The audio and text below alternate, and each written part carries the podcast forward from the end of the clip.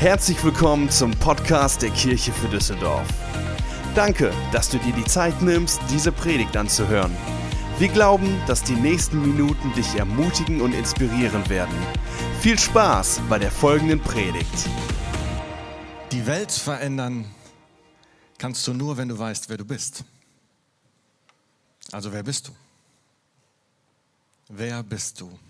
Eine Frage, die wir oft hören. Wenn wir neue Leute kennenlernen, dann äh, kommt die Frage schnell, und wer bist du? Was antwortest du normalerweise auf diese Frage? Ich bitte dich mal, dass du deinem Nachbarn, egal ob er dich kennt oder nicht, kurz sagst, was du normalerweise antwortest, wenn jemand dich fragt, wer bist du?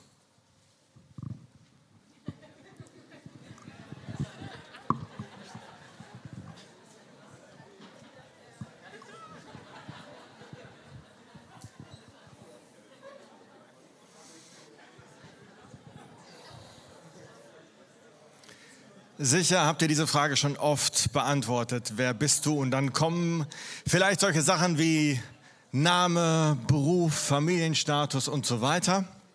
Wer bist du? Eine Frage, die wir oft hören. Wer bist du? Haben sich die Menschen vor 2000 Jahren gefragt, als sie Jesus gesehen haben. Als er durch Israel gewandert ist und die Welt verändert hat. Die Leute standen vor ihnen und haben gesagt, wer um alles in der Welt bist du. Da, wo er auftauchte in den Synagogen, hat er nicht einfach nur geredet wie alle anderen. Nein, wenn Jesus was gesagt hat, dann ging die Post ab. Der hatte Gedanken, die hatte vorher noch keiner. Die Leute waren total berührt, die Leute waren teilweise geschockt. Jesus hat mit seinen Worten die Welt verändert. Und wenn Menschen zu ihm gekommen sind, die krank waren, dann wurden sie gesund. Es gab Menschen, die haben noch nie vorher gesehen, die hatten gar keine Augen, die funktioniert haben von Geburt an. Und dann kommen sie zu Jesus Christus und können das erste Mal in ihrem Leben wieder sehen. Nicht wieder, das erste Mal im Leben sehen. Und dann gibt es Leute, die konnten noch nie im Leben laufen. Die sind verkrüppelt auf die Welt gekommen und Jesus begegnet ihnen und sie können rennen. Und die Leute, das ganze Land hat sich gefragt, wer ist dieser Mann? Und es kam dazu, dass immer mehr ihm gefolgt sind. Das ganze Land hat über ihn gesprochen, es sind immer mehr gefolgt. Es waren am Ende Tausende von Leuten, die hinter Jesus hergerannt sind, in der Hoffnung, dass er wieder irgendwas sagt, was ihre Welt und die damalige Welt komplett auf den Kopf gestellt hat.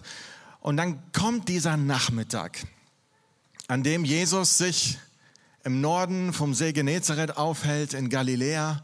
Und es waren so viele Menschen da, aus dem Westjordanland und aus Jerusalem sind sie gekommen und aus dem Ausland, aus Syrien sind sie gekommen. Und da waren so viele um ihn rum, dass Jesus auf einen Berg gehen musste, damit sie ihn hören. Akustisch überhaupt verstehen können. Und dann hält Jesus die bekannteste Rede seines Lebens, die wir heute als die Bergpredigt kennen. Bergpredigt voll mit Diamanten, die bis heute unser Leben verändern. Ich habe einen Diamanten rausgesucht, den ich euch heute vorlesen möchte. Steht in Matthäus.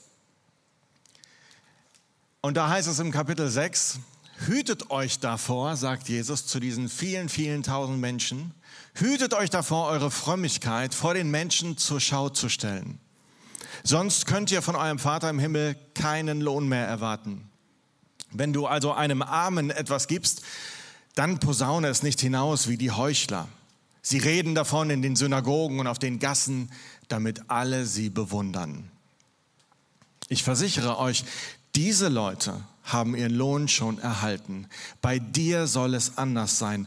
Wenn du einem Bedürftigen hilfst, dann soll deine linke Hand nicht wissen, was deine rechte tut. Niemand soll davon erfahren. Dein Vater, der auch das Verborgene sieht, wird dich dafür belohnen. Und wenn ihr betet, dann tut das nicht wie die Heuchler. Sie beten gerne öffentlich in den Synagogen und an den Straßenecken, um von den Menschen gesehen zu werden. Ich versichere euch, diese Leute haben ihren Lohn schon erhalten. Wenn du beten willst, zieh dich zurück in dein Zimmer, schließ die Tür hinter dir zu und bete zu deinem Vater. Denn er ist auch da, wo niemand zuschaut. Und dein Vater, der auch das Verborgene sieht, der wird dich dafür belohnen. Wenn ihr fastet, dann schaut nicht so drein wie die Heuchler. Sie setzen eine wehleidige Miene auf und vernachlässigen ihr Aussehen, damit jeder merkt, dass sie fasten. Ich versichere euch, diese Leute haben ihren Lohn schon erhalten. Bei dir soll es anders sein. Wenn du fastest, dann pflege dein Äußeres so, dass keiner etwas von deinem Verzicht merkt, außer deinem Vater im Himmel. Denn er ist auch da, wo niemand zuschaut. Und dein Vater, der auch das Verborgene sieht, der wird dich dafür belohnen. Jesus greift drei Dinge raus und zeigt, dass wir Menschen dabei sind, ein Spiel zu spielen. Wir nehmen gute Dinge, Jesus spricht hier das Geben an, das Beten, das Fasten und missbrauchen diese Dinge, um Anerkennung zu bekommen. Dabei sind sie dafür gar nicht da. Und so spricht er darüber, dass Leute nicht nur für Gott beten, sondern dass sie so beten, dass sie dafür gefeiert werden.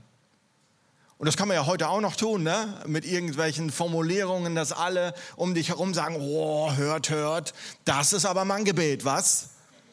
Ne? Und dann sagt er ja, Mensch, das Gebet ist doch für Gott, das ist eine Sache zwischen dir und Gott. Das, da beim Gebet, das ist eine gute Sache, aber es geht nicht darum, dass du verehrt wirst und geehrt wirst dadurch.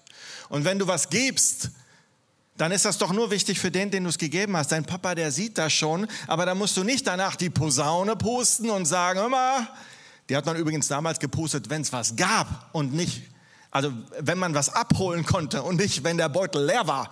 Ja, so nach dem Motto, einmal laut pusten, damit alle kommen und sagen, ist schon leer, habe ich gerade alles vergeben.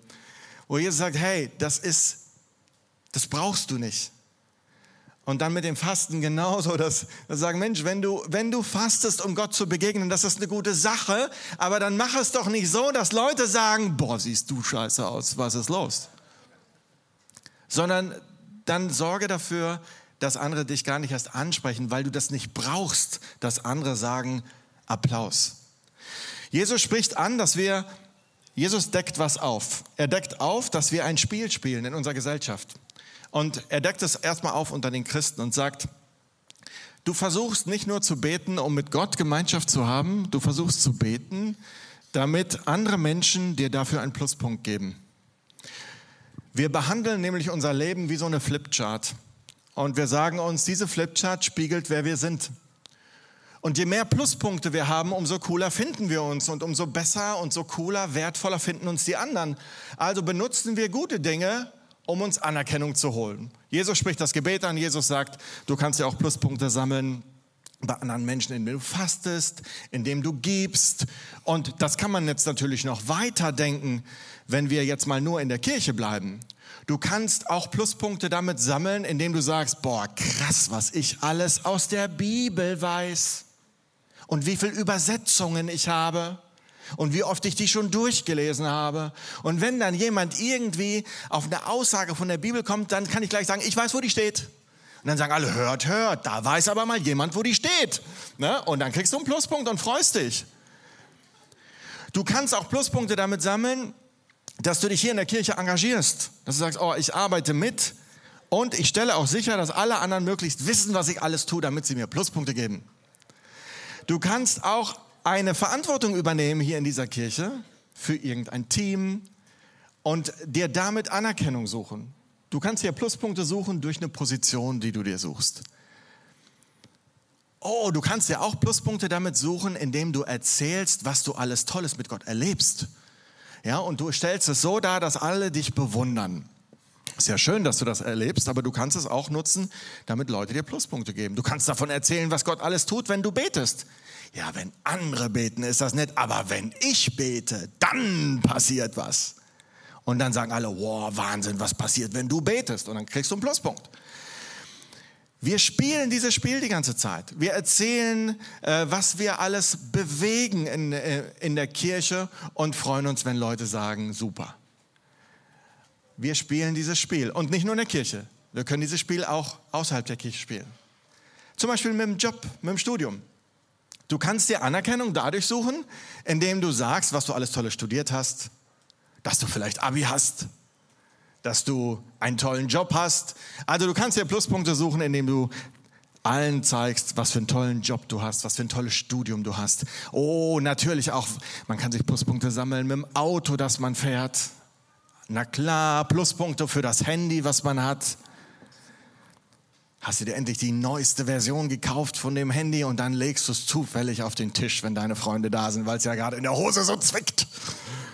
Und dann sagst du, oh, du hast ja das neueste iPhone. Ja, war mal wieder dran.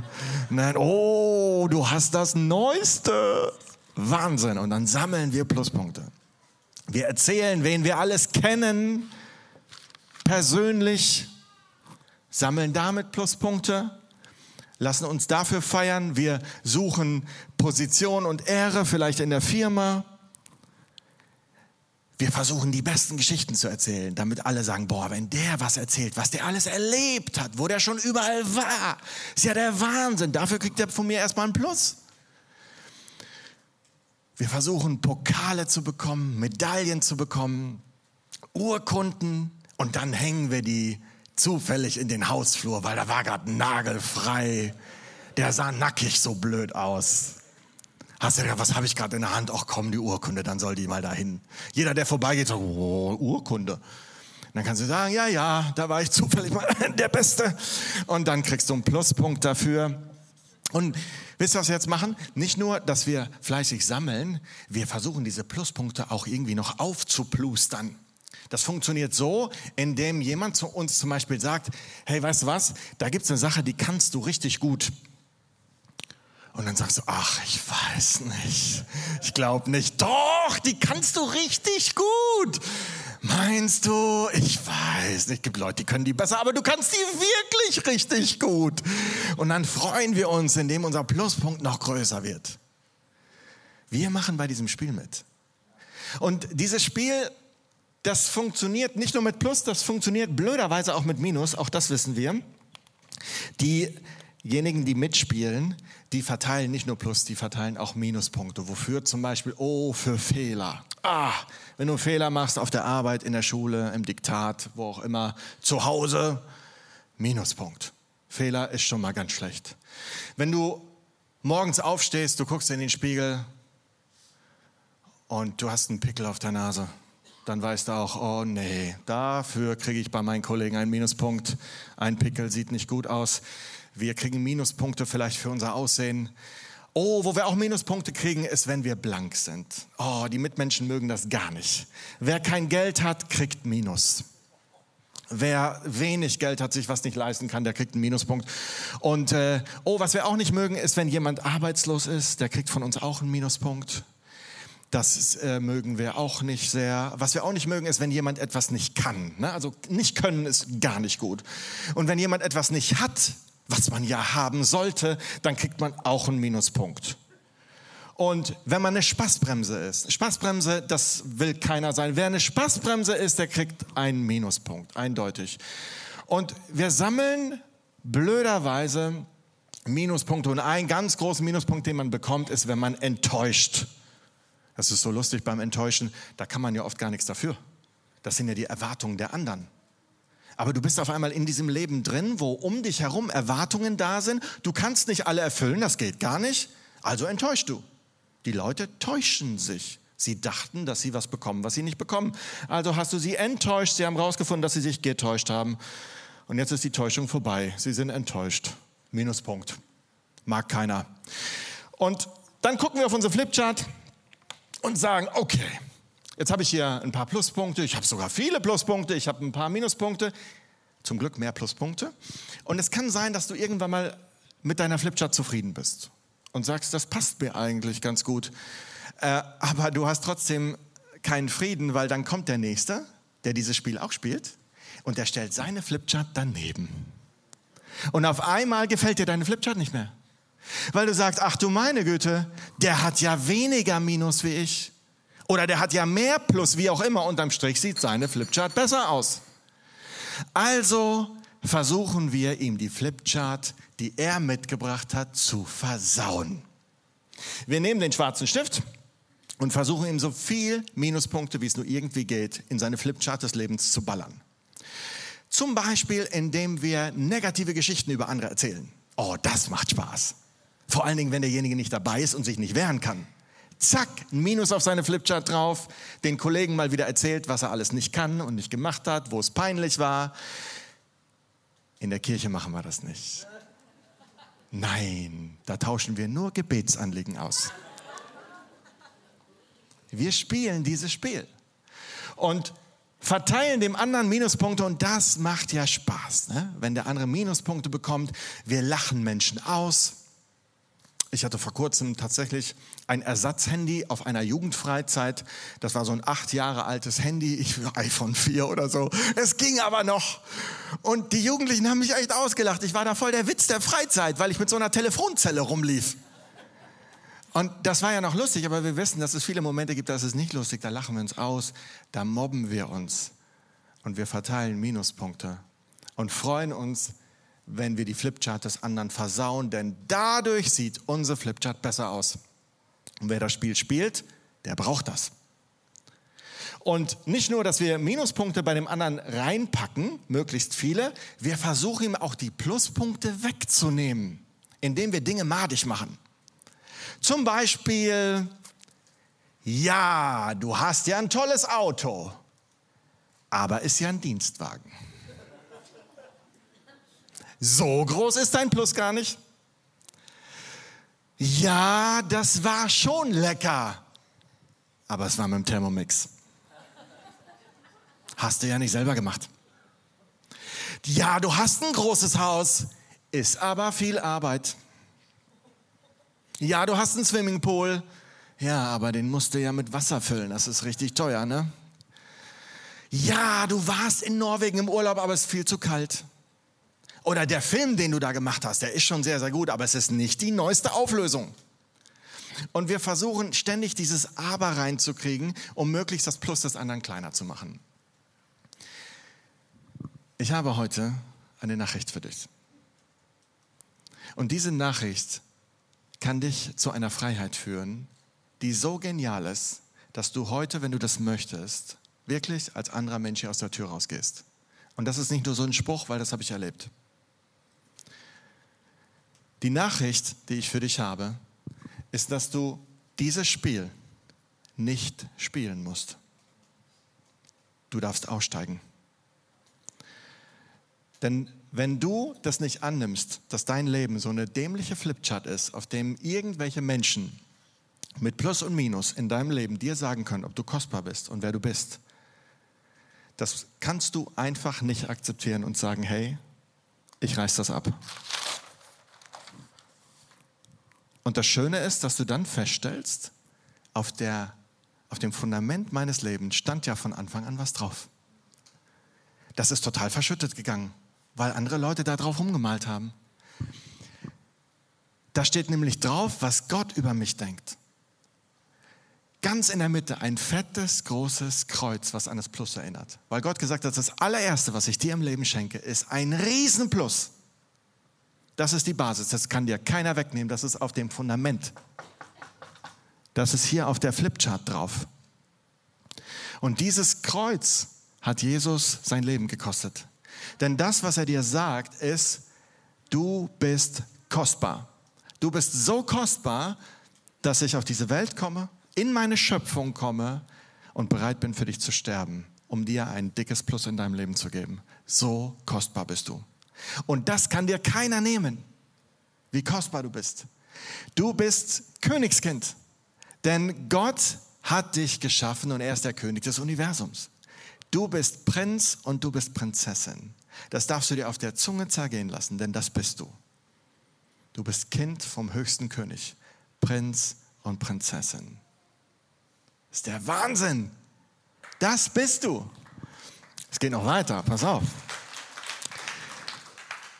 Du bist gewollt. Völlig egal, was deine Eltern sich gedacht haben ob deine Eltern dich geplant haben, vielleicht sogar aktiv verhindern wollten, dass es dich gibt. Du bist von Gott gewollt. Gott hat dich geschaffen, weil er möchte, dass du da bist. Gott hat dich nicht dafür geschaffen, dass du irgendwelche Dinge erreichst in deinem Leben, dass du irgendeine Berufung lebst und wenn du die nicht lebst, ist er ganz enttäuscht von dir. Nein, Gott hat dich geschaffen einfach nur, weil er möchte, dass du da bist und weil er sich über dich freut. Oft behandeln wir Gott so, als hätte er uns geschaffen, damit wir irgendwas erreichen in unserem Leben, dass wir irgendwas tun. Das machen doch noch nicht mal wir Menschen. Also meine Frau und ich, wir haben drei wunderbare Kinder. Und wenn ich so gehandelt hätte, dann hätten wir uns am Tisch unterhalten und gesagt, ach Mensch, fällt dir auch auf, dass es immer so dreckig ist? Äh, mich nervt das Saugen. Komm, jetzt machen wir uns ein Kind, dann kann das immer regelmäßig saugen. Na, was wären wir denn für Eltern gewesen? Oder wenn du gesagt hättest, ach weißt du was, Spülmaschine ausräumen ist wirklich total ätzend. Hm, Haushaltshilfe oder Kind? Ich glaube, Kind ist günstiger. Komm, wir machen uns noch ein Kind. Das machst du doch nicht. Oder dass du sagst, ich will noch ein Kind haben, damit ich mehr Rente bekomme oder so. Nein, du möchtest ein Kind haben, einfach nur, damit es da ist. Damit du Gemeinschaft haben kannst. Und so ist das für Gott. Du bist gewollt, ohne dass du was leistest. Du kannst dir das nicht wegnehmen oder geben.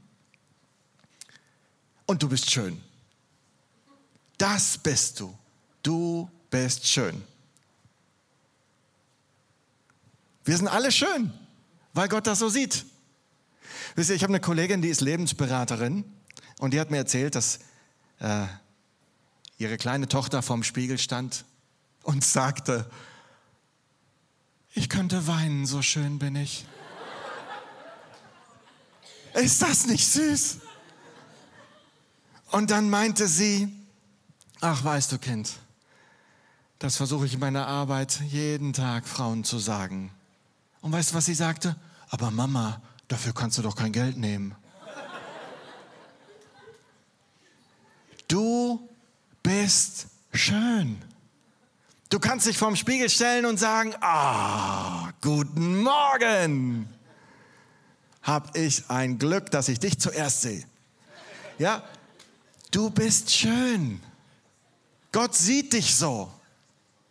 Du bist angenommen, so wie du bist. Du bist wichtig. Gott würde alles stehen und liegen lassen für dich. So wertvoll bist du, so wichtig bist du.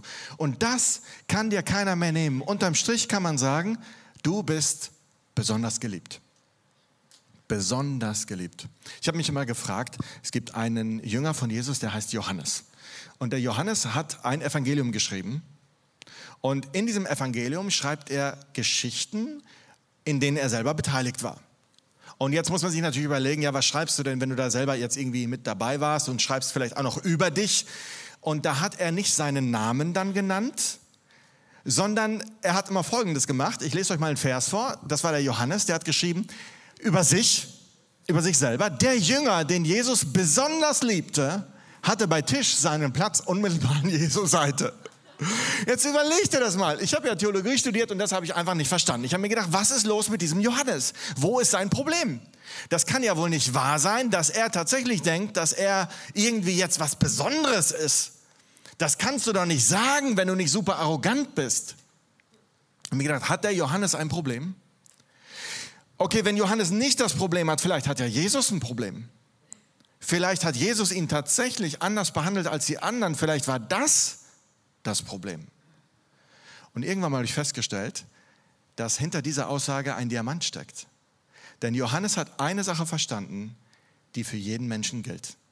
Und jeder, der die Bibel geschrieben hat, von den anderen Jüngern, jeder, der mitgeschrieben hat, der hätte genauso von sich schreiben können, den, den Jesus besonders liebt. Denn das gilt jedem Menschen. Das gilt dir.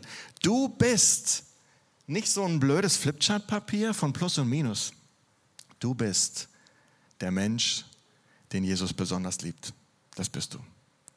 Und wenn dich nächstes Mal jemand fragt, wer du bist, und es ist jemand, der mit Gott lebt, dann kannst du ihm sagen, ach, du, ich bin der, den Jesus besonders liebt. Und wenn die Person dann irritiert ist, dann kannst du es erklären. Vielleicht sagt sie es danach über sich auch.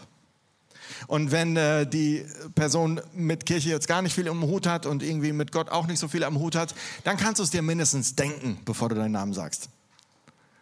Du bist der Mensch, den Jesus besonders liebt. Lass dir das nicht nehmen. Jetzt stell dir vor, was sich in deinem Leben ändert, wenn du das lebst. Es ändert alles im Umgang mit anderen Menschen. Wenn du in der Stadt jemanden siehst, der völlig vergessen hat, dass er Prinz ist und dass, er, dass sie Prinzessin ist und du findest einen Bettler, der auf dem Boden sitzt. was machst du dann? Die meisten Menschen werfen dann so völlig unwertschätzend so einen Euro irgendwie hin. Das ist nicht sehr respektvoll. Das ist kein guter Umgang mit einem Königskind. Es mag sein, dass diese Person absolut vergessen hat, dass sie das ist. Aber du weißt es. Und deshalb kannst du jeden Menschen auch dementsprechend behandeln. Was du machen könntest, ist, du könntest dich hinsetzen und könntest sagen, wie heißt du eigentlich? Kann ich dich zum Essen einladen? Wie kommt es, dass du hier sitzt? Interessiere dich mal für den anderen. Werf ihm nicht einfach nur so einen Euro hin. Das würde ganz viel ändern im Umgang mit anderen Menschen. Und jetzt kommt, es würde dein Leben komplett verändern. Stell dir mal vor, was das bedeuten würde. Für dein Leben. Für die Arbeit hier in der Kirche zum Beispiel. Wenn du dich hier engagierst. Wenn du irgendeine Position übernimmst in der Kirche, dann würdest du die tun, um anderen zu dienen. Du würdest es nicht tun, damit andere dir Applaus geben und sagen, oh, da ist aber jemand Leiter von irgendetwas. Das bräuchtest du nicht. Du wärst frei. Du wärst frei, Gebete zu sprechen, die anderen wirklich dienen. Und bei der sich andere nicht danach ungeistlicher fühlen. Überhaupt nicht, sondern du könntest Gebete sprechen, bei der andere sagen, das tat mir jetzt gut. Du hättest es auch nicht nötig, irgendwie am Stock zu gehen und dich hier so weit zu engagieren, bis du oder deine Familie nicht mehr kann. Jesus braucht das nicht. Und wenn du das nicht mehr brauchst, um dir Bestätigung zu holen von anderen, weil du nicht mehr mitspielst, dann wärst du frei. Alles, was du tust, würdest du tun, weil du Jesus liebst und nicht, weil du es brauchst. Das würde so viel ändern, alles, was du sagst in der Kirche, es würde alles ändern. Und nicht nur in der Kirche, für dein ganzes Leben, deine ganze Persönlichkeit. Du könntest sein, wer du bist. Du müsstest nichts mehr vorspielen. Du bräuchtest keine Maske mehr. Du könntest einfach sein, wer du bist. Du hättest es nicht mehr nötig, irgendwelche Sachen in deinem Leben zu tun, die dir nicht liegen, aber bei denen es einfach mehr Geld gibt. Also wir drehen uns ja die ganze Zeit um Geld und wenn du für Geld Pluspunkte bekommst und das brauchst, dann suchst du Geld. Aber wenn du das nicht mehr brauchst, dann sagst du, hey, ich könnte auch was anderes machen, da habe ich mehr Freude, kann ich mich auch versorgen. Ich habe vielleicht nicht so viel Geld, aber es erfüllt mich mehr. Du wärst nicht mehr abhängig von Geld. Ich habe letztens einen Anruf bekommen, einen Werbeanruf. Die sind ja mittlerweile verboten, aber die Dame hat das wohl ignoriert und hat mich angerufen und hat mir gesagt, ich möchte gerne, dass Sie auf die Homepage gehen bei uns von unserer Akademie und ich möchte Ihnen gerne etwas schenken. Und dann habe ich gesagt, Moment mal, bevor ich da jetzt auf die Homepage gehe, was wollen Sie mir denn schenken? Sage, ja, gehen Sie mal bitte auf die Homepage, das sehen Sie gleich, ist ganz, ganz toll. Schenken wir Ihnen jetzt. Ich sage, ja, nee, also ich möchte schon gerne wissen, was ich bekomme, bevor ich auf Ihre Homepage gehe. Er sagt, ja, das wollen Sie auf jeden Fall. Ich sage, ja, was ist es denn? Wir schenken Ihnen etwas, womit Sie noch mehr Geld machen können. Habe ich gesagt, noch mehr Geld? Was soll ich denn jetzt mit noch mehr Geld? Da war die natürlich ein bisschen irritiert, ne? Er sagt, ja, dann können Sie sich mehr kaufen. Ich sage, noch mehr kaufen? Ich habe doch schon alles. Ich habe doch mehr, als ich brauche. Was soll ich mir denn jetzt noch kaufen? Dann wurde die ganz ruhig, ne? So nach einer Zeit, das war wirklich so eine gefühlte, peinliche Minute. habe ich gesagt, kann ich Ihnen noch irgendwie helfen? Hat sie gesagt, nö. Und dann hat sie aufgelegt. Also verstehst du, es würde alles ändern, wenn du Geld nicht mehr zwingend brauchst. Du wärst frei. Du wärst frei, äh, deine Gefühle zu zeigen. Du könntest sagen, weißt du was, ich fühle mich nach Lachen, ich lache jetzt. Ich fühle mich nach Weinen, ich weine jetzt. Wenn andere Leute sagen, ja, weint man denn da jetzt? Dann würdest du sagen, was interessiert mich das? Ich fühle mich gerade danach. Du wärst frei, deine Gefühle zu zeigen. Du wärst frei zu enttäuschen. Du könntest morgens aufstehen und sagen, weißt du was? Heute geht es nicht darum, für andere zu leben und allen anderen es recht zu machen. Ich bin heute nicht da, um so zu leben, wie es dir gefällt. Du wärst frei, so zu leben, wie du es für richtig hältst und nicht wie andere das finden. Du wärst frei, dich zu entschuldigen, weil du weißt, bricht mir doch kein Zacken aus der Krone. Ich darf doch Fehler machen. Ich weiß doch, wer ich bin. Das ist doch gar kein Problem. Du könntest auch Grenzen setzen für dich. Du könntest sagen, hör mal, so geht man mit mir nicht um, bis hier und nicht weiter. Ich bin Königskind. So redet man nicht mit mir, so geht man nicht mit mir um. Du könntest gesunde Grenzen setzen und das für dich und für andere, die es nicht können. Wie wir das eben gehört haben von der Frauke. Es gibt so viele Menschen, die in dieser Zwang, Zwangsprostitution sind, die das nicht können. Die haben keine Chance und du kannst auf die Straße gehen und für sie eine Grenze ziehen und sagen, bis hier und nicht weiter. Das kannst du, weil du weißt, wer du bist. Und dann könntest du dich entschuldigen. Oh, jetzt kommt was ganz Krasses. Jetzt halte dich fest. Du könntest Fotos machen nur für dich und nicht um sie zu posten. Überleg mal. Du könntest Fotos machen nur als Andenken, nur für dich. Kein Grund, sie die ganze Welt zu zeigen und zu posten. Überleg dir mal, das, was du da so postest, warum postest du das? Postest du das, um die Mitmenschen, die dir folgen, aufzubauen? Um ihnen einen schönen Tag zu machen? Um sie zu ermutigen? Oder weil du Pluspunkte sammelst? Weil du Likes sammelst? Bist du jedes Mal, wenn du irgendwas geschrieben hast, aufgeregt, weil du wissen willst, wie viele Likes du bekommst? Du könntest mal ein Foto machen nur für dich. Es ist so herrlich, was sich alles verändern könnte, wenn du so frei wärst. Auch deine ganzen Gedanken wären frei. Du könntest Entscheidungen treffen und könntest zu diesen Entscheidungen stehen. Auch wenn andere sagen, das ist ja uncool, das so zu machen. Du sagst, nee, ich bin davon überzeugt, ich stehe dazu. Und ob du das uncool findest, ist jetzt nicht wirklich relevant für mich. Ja, und auf der anderen Seite wärst du auch frei zu sagen, weißt was, jeder weiß, dass ich das so sehe, aber jetzt kommt da jemand, der hat ein Argument, das habe ich noch nie durchdacht. Und dann wärst du sogar frei, einen Weg, den du gegangen bist, zu ändern, ohne dass du das Gesicht verlierst, weil du sagst, weißt du was, das bricht mir doch kein Zacken aus der Krone, nur weil ich meine Meinung ändere.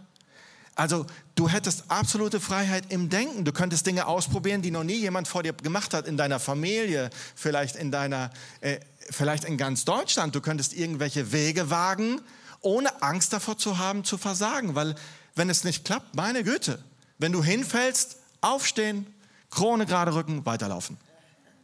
Du weißt doch, wer du bist. Und wenn andere Leute sagen, das ist doch peinlich, dann würdest du sagen, pff, was interessiert mich das denn, ob du das peinlich findest? Du wärst frei von Verurteilung. Und du wärst frei, wenn du morgens vorm Spiegel stehst, zu sagen, oh, ich bin so schön. Oh, Jesus, ich könnte heulen, wenn ich sehe, wie schön ich bin. Ist das nicht süß? Oh, du könntest dich genießen. Du würdest auch anders auftreten. Du würdest, du würdest dich anders bewegen. Du könntest aufrecht gehen, weil du ja weißt, wer du bist. Es gibt keinen Grund für dich gebückt rumzulaufen. Es gibt keinen Grund für dich leise zu reden. Warum denn? Warum denn schüchtern sein? Du hast doch was zu sagen?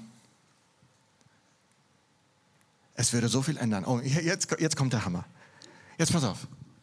Es würde dich so finanziell entlasten, wenn du einfach nur anziehen könntest, was dir gefällt. Und nicht, was irgendwelchen Modegurus gefällt, die in Paris mal wieder festlegen, was man so trägt. Ich habe mir letztens einen Anzug gekauft und dann kam eine Verkäuferin zu mir und zubbelte an mir rum und meinte, ja, das trägt man jetzt nicht mehr so, das trägt man jetzt so und das macht man jetzt hier so. Und ich habe mir immer gedacht, was will die von mir? Dann habe ich irgendwann gesagt, hör mal, Sie sagen immer, das trägt man jetzt so. Wer um alles in der Welt ist Mann? Und warum soll ich so laufen wie dieser Typ? Ja, überleg mal, also durchdenk das mal, was die Mode mit dir macht. Weißt du, trag doch einfach, was du schön findest. Du brauchst kein Logo auf deinem Schuh. Du brauchst kein Logo auf deiner Unterhose oder auf deinem Cappy oder wer weiß was. Du musst doch nicht irgendwas tragen, damit andere dir einen Pluspunkt geben. Trag doch, was, dir, was du schön findest. Wir geben so viel Geld dafür aus, dass Leute uns sagen, das trägt man. Ja, und dann gibt es Leute, die sagen, mal, man trägt die Hose jetzt ganz weit unten. Jetzt trägt man sie bis zum Bauchnabel. Dann steckt man vorne den Pullover rein, dann steckt man ihn an der Seite rein, dann steckt man ihn hinten rein, dann bitte die Hosen nach oben, dann bitte wieder nach unten. Tennissocken geht gar nicht. Jetzt geht's wieder. Und sie sagen dir ständig, wie du rumzulaufen hast. Überleg mal, wie dämlich das ist. Und der absolute Wahnsinn für euch heute, für all die schönen Damen und Frauen hier in diesem Raum. Der Hammer ist, du würdest nicht mehr so viel frieren. Wäre das nicht cool? Du könntest mal was Warmes anziehen. Du bräuchtest nicht ständig zur Apotheke den Nasenspray holen. Weil du es nicht mehr brauchst. Du musst nicht so rumlaufen, dass alle Männer sich umdrehen. Das brauchst du nicht. Du weißt doch, wer du bist. Meistens ist mehr Stoff sogar günstiger. Es würde alles ändern. Es würde auch ändern, welche Beziehungen du hast. Also wie du, wie du redest, würde sich ändern. Du könntest einfach mal zuhören und würdest nicht, wenn jemand dir eine Geschichte erzählt, sofort überlegen, was könntest du Tolles sagen. Wo könntest du einhaken, um von dir zu erzählen? Das wär, du könntest einfach mal die Klappe halten und einfach mal zuhören. Dich für den anderen mal freuen und nicht erzählen, dass du da auch schon warst, nur noch an einem sehr viel cooleren Ort. Du könntest einfach mal sagen, ich freue mich für dich. Du könntest zuhören. Du hättest es nicht mehr nötig, negative Geschichten über andere zu erzählen. Das, was du sagst, würde aufbauen, das würde gut tun. Es gibt manche Menschen, wenn ich mit denen zu tun habe, dann fühle ich mich danach nicht gut. Kennt ihr die Menschen? Du redest mit denen und davor ging es dir gut. Und nach diesem Gespräch geht es dir nicht mehr gut. Du fühlst dich nicht mehr so schön, du fühlst dich nicht mehr so begabt, du überhaupt fühlst du dich nicht mehr gut. Sei doch jemand, mit dem man abhängt und sagt, weißt du was? wenn ich mit dem rede, fühle ich mich danach schöner. Ich fühle mich begabter. Ich fühle mich gewollter. Ich fühle mich wertvoller. Rede so, dass Menschen aufblühen. Und wenn andere dir Kritik äußern, dann kannst du sagen, ja, höre ich mir gerne an. Ich überlege es mir. Wenn du recht hast, ändere ich es gerne. Und wenn jemand dir ein Kompliment macht, dann könntest du einfach nur sagen, danke. Nehme ich gerne an. Es würde deine Beziehung ändern.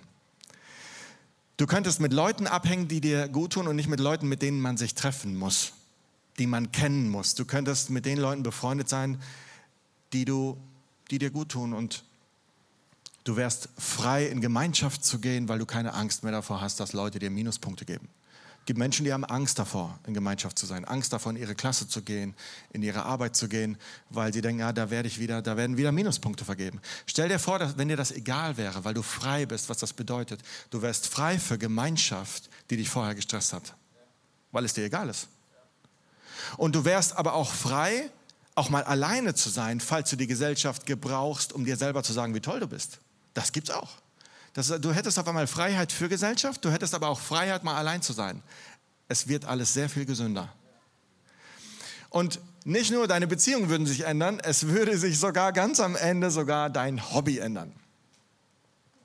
Du könntest Mensch ärger dich spielen und würdest dich nicht ärgern. Du könntest Sport machen und es wäre nicht mehr wichtig, ob du der Beste bist.